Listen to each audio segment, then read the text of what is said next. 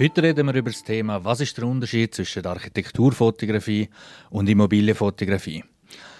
Äh, grundsätzlich sind so Definitionen gemacht worden, damit sich Fotografen können veräußerlichen was, was ist ihr Spezialgebiet.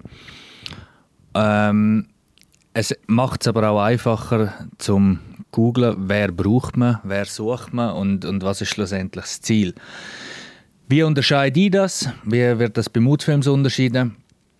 Immobilienfotografie meint grundsätzlich die Bilder, die für einen Verkauf oder äh, in wenigen Fällen auch für die Vermietung gebraucht werden. Das heißt, man, machen, man macht eher sehr weitwinklige, also weite Aufnahmen, zusammenhängende Aufnahmen. Das heißt, äh, was ist neben dem Wohnzimmer, wo, wie weit weg ist das Badzimmer vom Schlafzimmer und so weiter, dass man sich das eigentlich direkt kann vorstellen anhand der Bilder, ohne dass man direkt einen, äh, einen Grundrissplan muss zur Hand nehmen das ist eigentlich so das Klassische, weil dort geht es ja nachher darum, äh, haben wir genug Platz für die ganze Familie, passen unsere bestehenden Möbel dort rein, was auch immer. Weil äh, eine Mietwohnung oder generell äh, etwas für einen Verkauf ist ja grundsätzlich eine andere Ansprechperson. Also Bilder müssen eine andere Person überzeugen als eine Architekturfotografie. Weil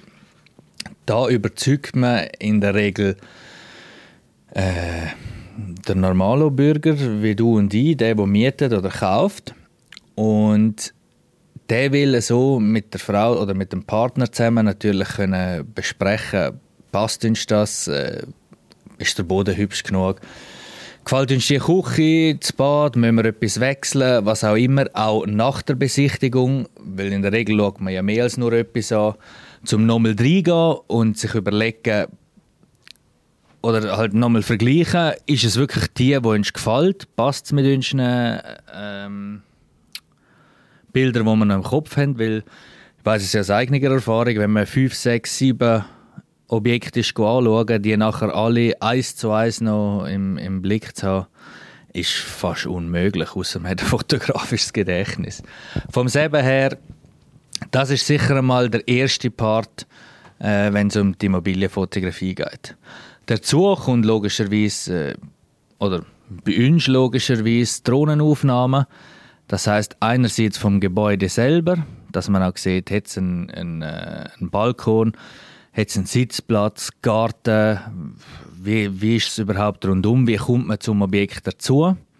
Wir machen dort oder empfehlen zumindest äh, ein, äh, wie sagt man jetzt, eine Quartiersaufnahme, dass man auch sieht, wer, was ist so ein bisschen die Nachbarschaft, halt so ein bisschen von weiter weg oder höher oben dass man diesen Überblick noch hat, weil unter Umständen kann es ja gerade nebendran äh, eine Bahnschiene haben oder eine Autobahn oder eine größere Straße.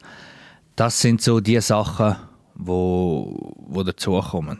Plus natürlich halt, wie ist die Aussicht? Einerseits aus dem Fenster oder halt vom Balkon.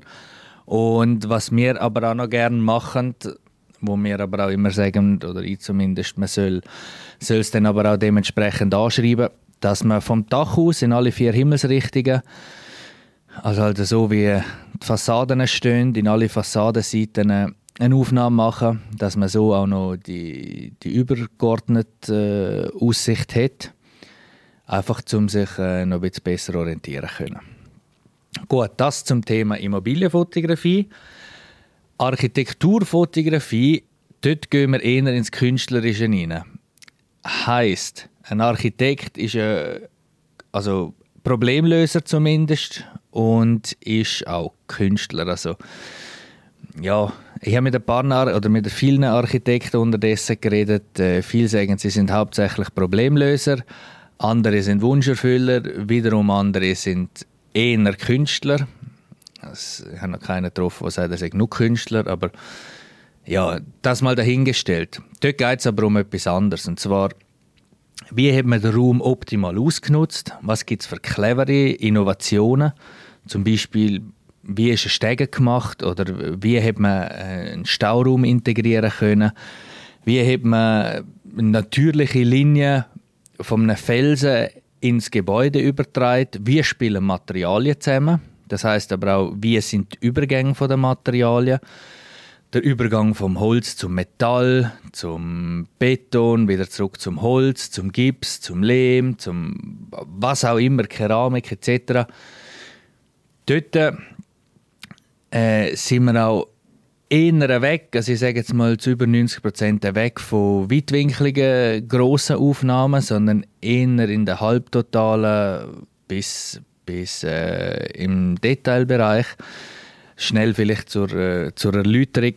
Ein Totale ist, wenn du dir vorstellst, du stehst äh, etwa 5 Meter von etwas weg und hast das gleiche Objektiv. Ein Halbtotalen ist, wenn du noch etwa 2 Meter weg stehst und das Detail ist, wenn du dann äh, im Zentimeterbereich davor bist. So also tun wir das eigentlich grob unterscheiden.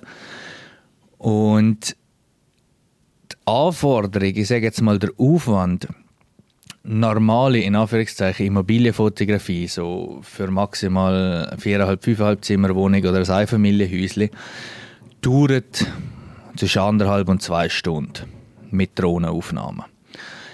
Äh, je nachdem, ob wir noch einen Film machen oder nicht. Das Filmen geht aber lustigerweise äh, ein Stück zügiger als das Fotografieren. Das Fotografieren nimmt dort schon 80 bis 90 Prozent der Zeit ein und ist dann auch in der Regel in 48 Stunden, spätestens in drei Tagen äh, auslieferbereit, also Bilder. Bei, Architekt bei den Architekturaufnahmen ist, äh, ja, wie soll ich sagen, der Aufwand ist, in der Regel reden wir da von einem halben Tag und mehr. Wenn man wirklich das ganze Projekt äh, macht, bedingt aber auch, dass wir äh, gut vorinformiert werden vom Architekt das macht es sonst natürlich noch einfacher, äh, zum auch rausheben, weil wir sehen unterdessen schon sehr viel und, und wissen auch viel, aber äh, der Architekt, der es gebaut hat, ist natürlich äh, voll an der Quelle. Und da kriegen wir in der Regel auch äh, Vorab-Briefing, weil ja die meisten auch äh, wirklich schon Unterlagen haben. Und dann schaffen wir das Türen, weil bei der Immobilienfotografie haben wir ein eigenes System. Dort können wir durch, dort wissen wir, wie, wo, was. Das äh, ist ein Prozess, ich glaube, den haben wir nahezu perfektioniert. Zumindest äh, für unsere Stammkunden. Äh, die sind alle happy damit. Wir, wir sind speditiv und effektiv so. Vom Seben her, das passt. Für die, die Architektur und wirklich das Detail können auch ausarbeiten, braucht es einfach Zeit und Ruhe. Und das funktioniert nicht, wenn man muss hetzen, wenn man muss äh, schnell machen, wenn man nur eine Stunde Zeit hat. Dort lohnt es sich wirklich Zeit äh, einzurechnen. In der Regel äh, sind wir dort dann auch allein vor Ort. Das heißt, am Anfang kommt der Architekt oder die hauptverantwortliche Person oder mehrere mit. Man schaut die ersten oder die Details im Überblick auch noch vor Ort an. Meistens gibt es auch noch eine telefonische oder eine Videokonferenzbesprechung äh, anhand von der Faktenblätter, die wir haben. Und dann können wir in Ruhe dort arbeiten. Vor allem auch, äh, es gibt dann auch die Fälle, wo wir erst im Mitte Nachmittag anfangen und dafür in die Dämmerung reinziehen. Je nach Lichtkonzept gibt es wirklich äh, richtig krass, krasse Aufnahmen. Und ja, genau so soll es sein, genau so funktioniert es. Äh, das ist auch sage jetzt mal der grobe Überblick gewesen. Du findest auf der Webseite bei uns einen Mix aus Innenaufnahmen, Außenaufnahmen, Detailshots, Spezialshots, also es ist alles so separiert. Es ist alles so ein bisschen Misch. Aber ich sage vor allem Detail- und Spezialaufnahmen sind äh, die Architektur richtig und die Innenaufnahmen äh, und ein Teil der Drohnenshots gehört zur normalen Immobilienfotografie. Wir tun aber grundsätzlich, wenn machbar und wenn es das Objekt hergibt, beides ein bisschen kombinieren. Das heißt, wir tun auch bei normaler Immobilienfotografie, vor allem wenn wir ein bisschen Zeit haben, noch ein, zwei Details immer ausarbeiten. Die äh, sind meistens aber auch sehr offensichtlich und kommen dann wirklich super schön an. Und ich glaube, das macht auch den Unterschied, warum viele von unseren Stammkunden nie würden wechseln. Das heißt immer bei uns bleiben und bis jetzt auch jeder bei uns geblieben ist, wo mit uns angefangen hat zusammen zu arbeiten.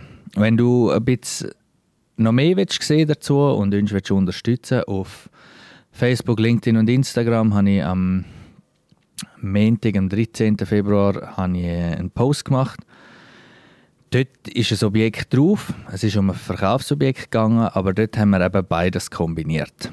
Dort siehst du, von was ich jetzt die längste Zeit geredet habe, was ich jetzt während der Aufnahme vor Augen hatte. Und ich glaube, so siehst du noch ein bisschen genauer rein. Wenn das etwas für dich ist oder du äh, einzigartige Aufnahmen willst haben und mir dir helfen können, schau gerne auf der Webseite rein, aber am besten vereinbarst du gerade dort zu oberst oben rechts auf der Startseite, also auf der Startseite unten rechts, äh, deine kostenlose Beratung. Das heißt, wir schauen dann kurz zusammen an, was sind deine Bedürfnisse, wie können wir dir helfen, passen wir zusammen und wenn ja, kannst du ihn kostenlos testen, das heißt risikolos. Äh, wenn es dir nämlich nicht gefällt, zahlst du nichts. Und wenn du begeistert bist, so wie wir davon ausgehen, dann äh, kriegst du ganz normale Rechnung. Danke dir herzlich für deine Aufmerksamkeit. Bin dir auch sehr dankbar, wenn du den Podcast via Screenshot in den Social Media teilst oder die anderen angesprochenen Posts auf unseren Kanal respektive äh, bei mir unter Randy Ost auf meinem privaten Profil. Und dann hören wir uns das nächste Mal. Bis dann.